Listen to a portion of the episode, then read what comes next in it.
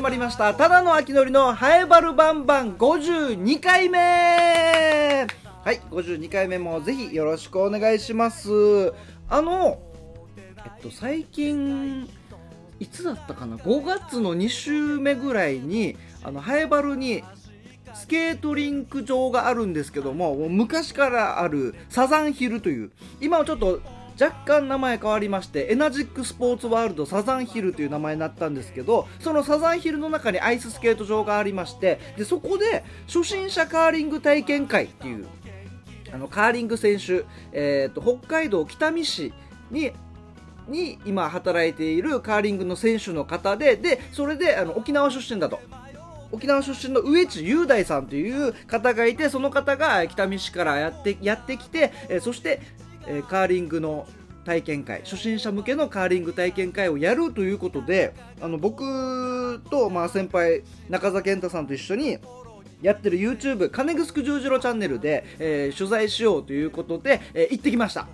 うん。久しぶりのまず久しぶりのアイススケート場。小学校4年生ぶりですね。4年生の頃に、えーと、な学校の授業の一環というか遠足っぽい感じイベントの一環として行ったのを覚えてますね。それ以来行ったことなくてであれじゃないか今やってるのか分かんないですけど小学校4年生は多分無料なんですよ。なぜか。なぜか無料だったんです。でそれを使って多分学校側も無料だったらっていうことで毎年小学校4年生はこのスケートをしに行ってたような気がします。うん、だったかな？うん。で、それぶり、小学校4年生ぶりのアイススケート場で、えっ、と、もう、その時もう立ち上がることすらできなかったので、あの壁伝いにね、あの手すりを持って、よい、よいしょ、よいしょ、よいしょしか歩けなかったんですけど、まあそれが不安でした、まずは。できるのかと。そもそもスケートリングに立つことができない人が、えー、カーリングできるのかなと思ったんですけど、あのー、スケート靴じゃなくて、なんか自分たちで、あの、運動靴、室内用の運動靴持ってきてくださいっていうことで、でそれで、あの、靴のままね、シューズ履いて、シューズの上、氷の上をシューズで歩くっていう。そしたら、意外と滑らないんですね。意外と普通に歩けるというか、まあ、ちょっと気を使わないといけないですけど、若干気を抜いて普通走るのはできないです。ゆっくり121212って歩くぐらいだったら全然手術だと滑らないなーっていう感じで体験会しましたけどもいやー面白かったですね。ストーンこのカーリングってあのなんかやすですやぴやぴやぴやぴやぴみたいなブラシみたいのをコスコスコスコスコスコスってあのあの磨いて磨いてストーンをこの中央のねあのなんか赤丸赤丸に近い方がいいんですよ。青青い円があってその中にまたちっちゃい赤い円があってで滑らせてまあ分かりますよね。テレビとかでやってますもんね。あのカーリング。あの陸で言うとペタンクですよ。ペタンク競技と同じもうルールほぼ一緒だなと思ったんですけどペタンクはやったことあるんですけどカーリングは初めてでなかなかねまず最初の練習ホームからやりましょうとホーム、シューって滑り出す。この、プールで言うと毛伸びですね。毛伸びを、毛伸びする時のホームもしっかり決まってて、ちゃんとブラシを斜めに持って、で、ストーンをしっかり掴んで、えー、この、取って、ストーンについてる取っても、10時の方向から順時の方向に曲げながら、ちょっと回転をかけながらやります、とか、イン、イン、サイド、アウトサイドみたいなのとかも学びつつ、いやー、楽しかったですね。いろんなホーム、まずは、ちゃんとカーリング選手がやってるようなストーンの投げ方の練習をして、で、その後ミニゲームをやったりして、やって、2時間ぐらいですかね。2時間ぐらいやりましたけど。おま、まず寒かったってのもありますね。寒かったし、いろんな筋肉を使う。このフォームもね、思ってたより難しいんですよ。テレビで見る感じだと、あなんかすぐできるのかなと思ったんですけど意外とねしっかりあのちゃんとバランス体幹をしっかりしないとつるんってすぐ横にポロンってコロコロって側転側転しちゃう。コロコロコロって ななっちゃうんで、えー、難しかったなっていう感じですね。ただやっぱ楽しい。このストーンがコンと当たったりとかちゃんと自分の力加減がうまくいってあの赤い丸円の中にちょっと近づいた時とかはおおみたいなっていう楽しさはありましたね。えー、で、植地さんもね、えー、とっても丁寧に教えてくれ、丁寧に、そして楽しく教えてくれたので、いや、この初心者カーリング体験会、とっても楽しかったですね。あと、この今、えっ、ー、と、このポッドキャスト、ハイバルバンバン、ラジオ沖縄の公式ポッドキャスト、ポポッドキャストですけど、あのラジオ沖縄のアナウンサーの竹中智香さんもあの取材に来てまして「花々天国」っていう番組の取材に来ててで智香さんも一緒になんかこのフォームとか練習したりして、え 途中で 「ちょっと大変っすね。ちょっときついっすね。こう体勢きついっすね」みたいな言って智香さんも「は私の年齢には応えるね」っていう、えー、話をしてましたけどね。うん。で、えっ、ー、とまたこの6月にもこの新しく、新しくというか第2回の体験会というか、またこの練習会になるのかな、いうのやるみたいなので、皆さん、サザンヒルのホームページ見たら載ってると思いますので、ぜひ、え見てみてください。で、この体験会、まあ、YouTube の撮影してきたんですけど、あの、OTV? OTV のニュースの取材も来てまして、で、それで、あなんか映ったら面白いなと思ってたんですよ。なんかニュース見てて、秋のり出てきたら面白いなみたいなのあって、映ってるかなと思って、夕方み、出てたんですよ。次の日の夕方に、えっ、ー、と、ハイバルでカーリングの体験会がありました、みたいな感じのニュースがやってまして、でそこでは、まあ、若干ちょっと遠くに、あ、いるなぐらいのは分かったんですけど、もう本人ってはもうあんま分からん距離だなと思ってたんです。だからまあまあそんな、そまあそんながっつり映らないかと思ってたんですけど、で、夕方のニュース終わって、今度夜中にもう一回同じニュースが流れて、そしたら、あのー、マネージャー、FEC のマネージャーの方から LINE 来て、秋典さん映ってたよって。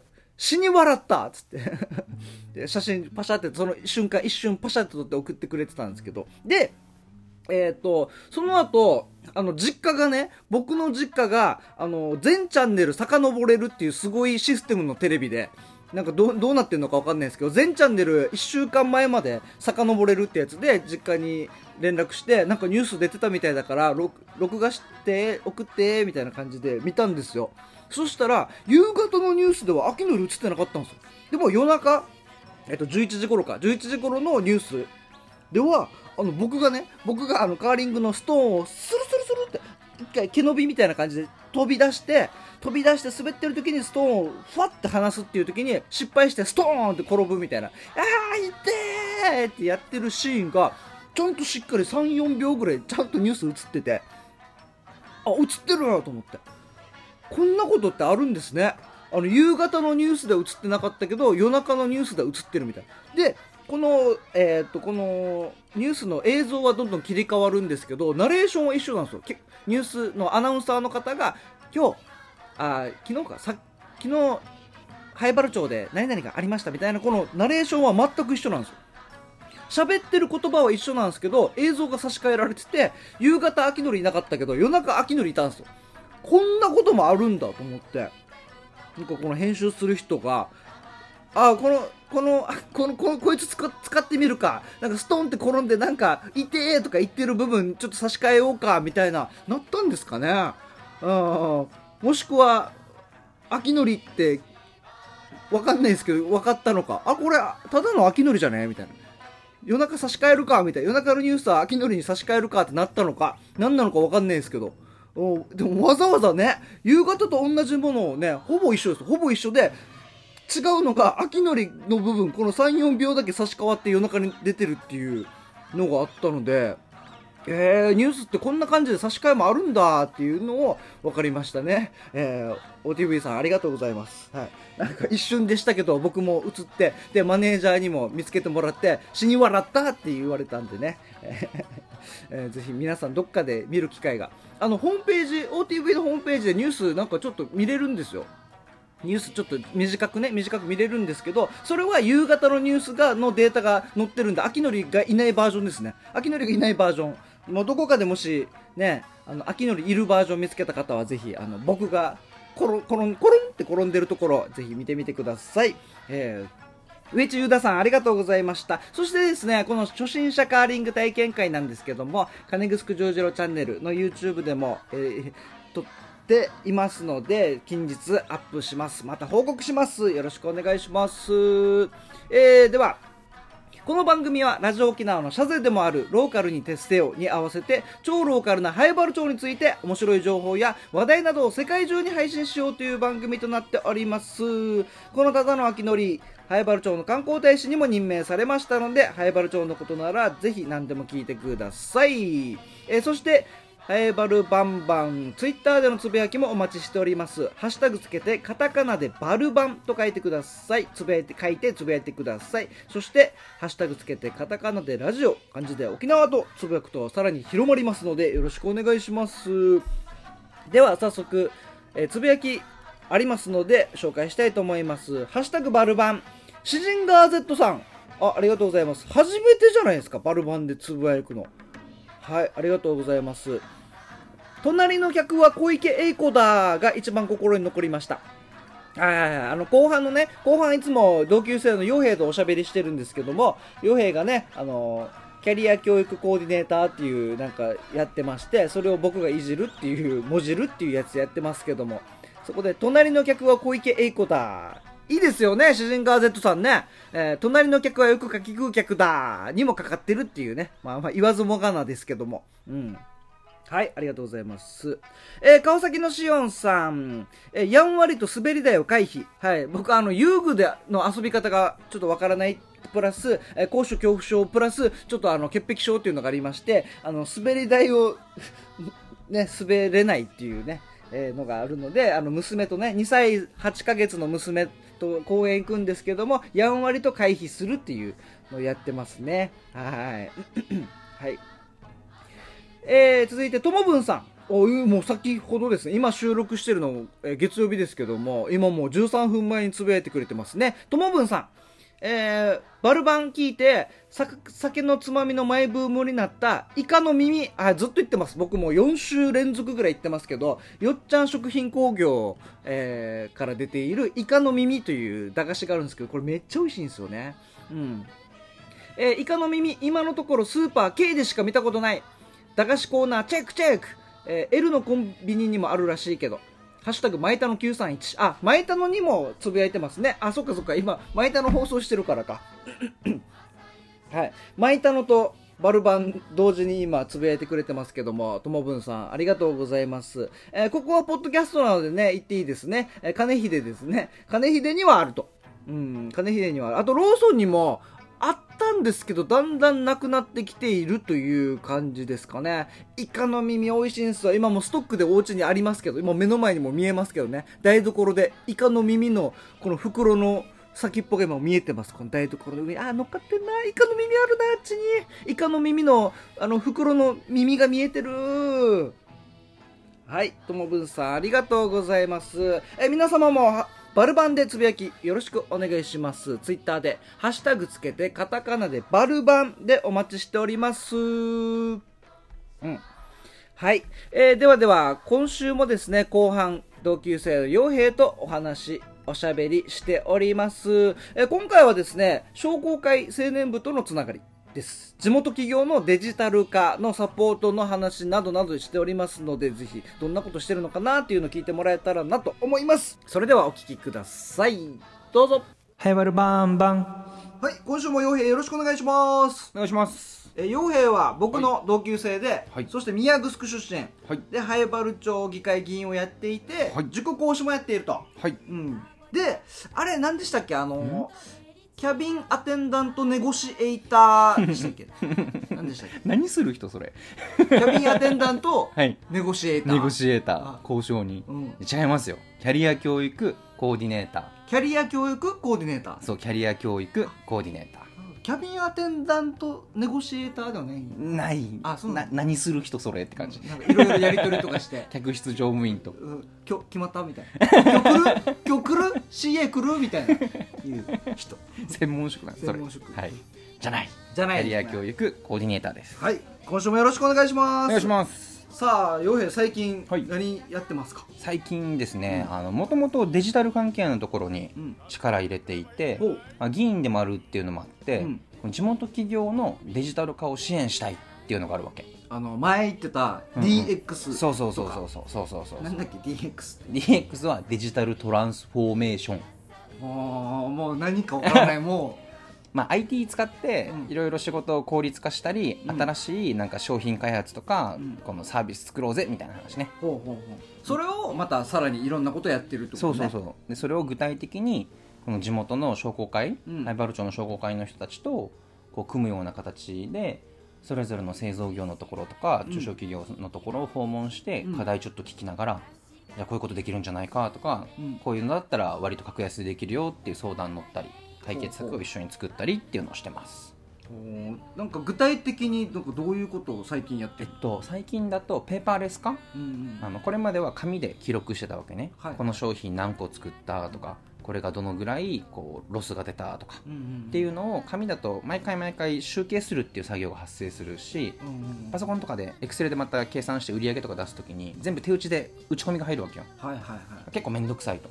一回変えたのをまたじゃあもう毎日そうそう。でで出ましたと紙が。でそれを月末にいっぺんに打ち込むみたいな作業があ大変。きついさね。これは大変。でしかも字綺麗だったらいいけど、ん。読めんかったりもするさうんうんうん。なんかこれ？これなんて書いてんの？なんでこれ？みたいなのが発生するから2なの？それを3なの？みたいな。そうそうそうそうそう。6なの？8なの？みたいな。0?6?9? どれ？みたいな、っうんうんうん。ていうのが発生したりするからでもこれをペーパーレス化して、うん。例えばスマホのアプリの中で打てるようにするとかさ。ほうほうほう。でそしたらそれがそのままこのスマホで打ったのが最初からもうエクセルみたいなのに全部データで溜まっていくわけよ。ほう。ほエクセルに？そうそうそうそう、うん。自動でそのアプリとエクセルと結びつけてるから、うんうんアプリで入力したものが自動で全部エクセルに溜まるようになっていてほでそのエクセルの中でも自動で商品ごとの振り分けとかもできるわけうエクセルまあエクセルっていうのは Google のスプレッドシートなんだまあ、何月何日、まあ、こんだけ売り上げありましたとかこんだけあの何出荷しましたとかしたとかね。っていうのがまず見れるとその日日付の。そうそうでさらにその統計。そうだね。それを集計してそのこの商品は何個作った。この商品は何個作ったっていうのが毎日全部ずらーって並べられるから。から4月では何がどのくらい。うん。5月では何がどのくらい。うん。っていうデータの集計もできる。へえでデータたまるよっていうのプラス作業としてはあの紙に書くっていう作業なくなったし、うんうん紙を回収して打ち込むっていう作業も消えてるわけ。うんうん。全部アプリで入れたら自動で Excel に入って自動で分類されるっていう形になってるからあすごっ。業務量減るよねっていうのがまず一つ減るね。紙も減るし。そうそうそうそうそう。のサポートをしてると。そうだね。それを実際自分でアプリ作ってうん。Excel に入れ込んでうん。Excel の関数で商品振り分けしてうん。みたいなことをやってるわすごっ。もうさらっと言ったけどすごいことやってる。だからそのもともとそういうシステムがないけそうそうそうそう。企業にこういうのありますよって。そうそうこういうの作れますよって言ってその企業に合わせたそうそうものを作って提供してると。そうそう。相談やば話聞きに行ってうん。じゃあこれ課題ですねっていうのを探してきて、うん。でこの課題をやるんだったらこれとかこういうツールがありますよっていう話までしてで次までにちょっと作ってきますねって言って、うん。簡単なものを作ってきて見せて、うん。こんな感じで操作できるんだったら導入できそうじゃないですかって言ってうんいいねってなったらじゃあ実際に本格的に作って、うん。でこれまでの業務の中で使ってる Excel をもらってそれとちゃんと組み合わせて。エクセルって本当のエクセル？本当のあのスプレッドシートじゃなくてエクあセル？えっと俺が自分が使ってるのは Google のスプレッドシート。あスプレッドシート。スプレッドシートはねいろんな人があの入入って編集作業とかできるさあれ？そうそう Google のスプレッドシート。に入るってことだそうそうそうそう。で印刷するときはそこからまた表印刷。そうだね、まあ、でもともと Excel 使ってる人たちだから、うんその使いやすいようにスプレッドシートからコピペして Excel で印刷かけたりしても別に構わないし、うんうんうんその辺はもうその現場がやりやすいようにっていう感じになるんだけど。っはあすごっ。すごいね。へていうのを今やってるわけ。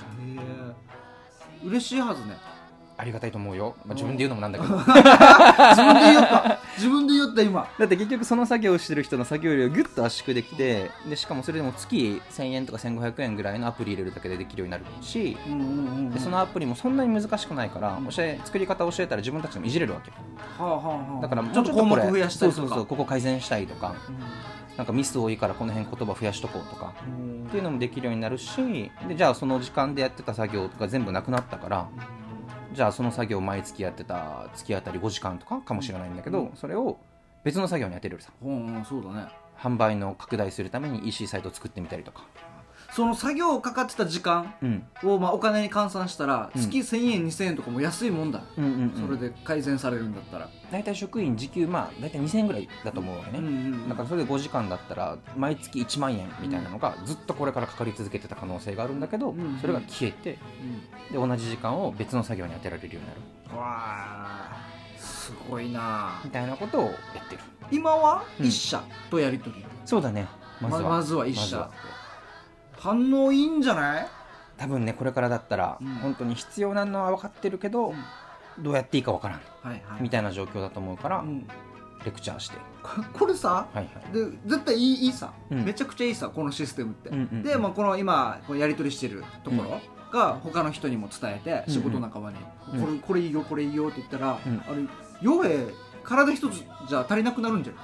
その時には、うん。あの講座を作ろうと思ってるわけ講座？そう。そういう勉強。講座ちゃうちゃうちゃうちゃうちゃう。勉強できる講座。講座？あかあ。夏季講習みたいなそうそうそうそうそう。勉強会要は勉強お会金集めるんか。な講座立ち上げて。要は勉強会でそんなにハードル高くないわけさこの作業って、うんうんうん。あの初めての、まあ、普段からエクセル触ってるとかの人だったら半日ぐらいあればうんうん作る自分である程度触れるようになるわけ。はいはい。ゼロから作るには結構ノウハウとか必要だと思うんだけど、うん。それは私が作ってしまえるから、うん。それ以降はその人たち本人で作れるっていう風な講座が勉強会ができると自分たちで自走できるさ。はいはいはい。あとはそれをその勉強会ベースにしたなんかサークルみたいなのも作る予定で、うんうんまあ、ゆくゆくは法人にするんだけどうん。うんその法人でここの勉強会やりますとか、相談乗りますとかやりながら集まってくる人たちの一緒に相談する会みたいなのを作れば俺が教えれんけど別の人が参加してるからその人に話聞いてねとかうんうんうん。自分たちでここまで調べてきたんだけどこれ分からんかったって一緒にこう勉強してる仲間に聞いたりとか。はっていうのができるとちょっとずつ広げていけるさ。いうんうんうん。えそうじゃあもう土台は一旦傭兵が渡すと、最初はね。最初渡して、でその土台作りも後々？みんなできるようになるみたいな、ある程度はできるようになるんじゃないかな。あ自分だって結局プログラミングができるわけじゃないからーはい。そのプログラミングなしでできる範囲のものを使ってさっきのツールは作ってるわけね。うんうん超ハードルが高いわけじゃないわけよ。うんうんアプリもノーコードって言われるプログラミングなしのツールだしうん。うんであのスプレッドシートの振り分けもうん。スプレッドシートの関数使ってるだけだから、うん。そんな超ハイレベルなことやってるわけではないわけはいはいはい。はあすごっ。っていうのを最近やってます。すごっ。なんかもう後半意味わからなかった。ななどういうことって感じ。ま あ要はなんかじ時間短縮をそうそうそう。ちょっとサポートしてるってことね。そうそうそう。しかもそのなんか単純でうん。結構面倒くさい作業さ。あそうだね。これ打ち込むやつとかね。そうそうあるなそういうのをギュッと圧縮してある。生まれた時間でもっとこの商品販売のためにどうしたらいいかみたいなうんうんうん。しっかり考えていくようなものに時間使えるようにっていう感じかな。確かになちょ手書き派だから、うん。メモとかも手書きで取るわけさ。うんうん手書きで取るんだけど後々やっぱ打ち込んじゃうんだよね、うんうんうんうん。これこのノートをいっぱいになったら捨てもうまた保管するから、うんうん保管したら手でも手持ちしないから。うんうん。あ見返せない。じゃあやっぱデータがいいな、うんデータだったらすぐ見返せるから、はいはいはい。っていうまた打ち込むって作業があるからね。あーいいね。そういうのを今やっています、うん。じゃあなんかまたはい増えたら、はい。今今度はこういうことやってますみたいなうんうんうん。あれば教えてください。はい。はい。今週も洋平ありがとうございました。ありがとうございました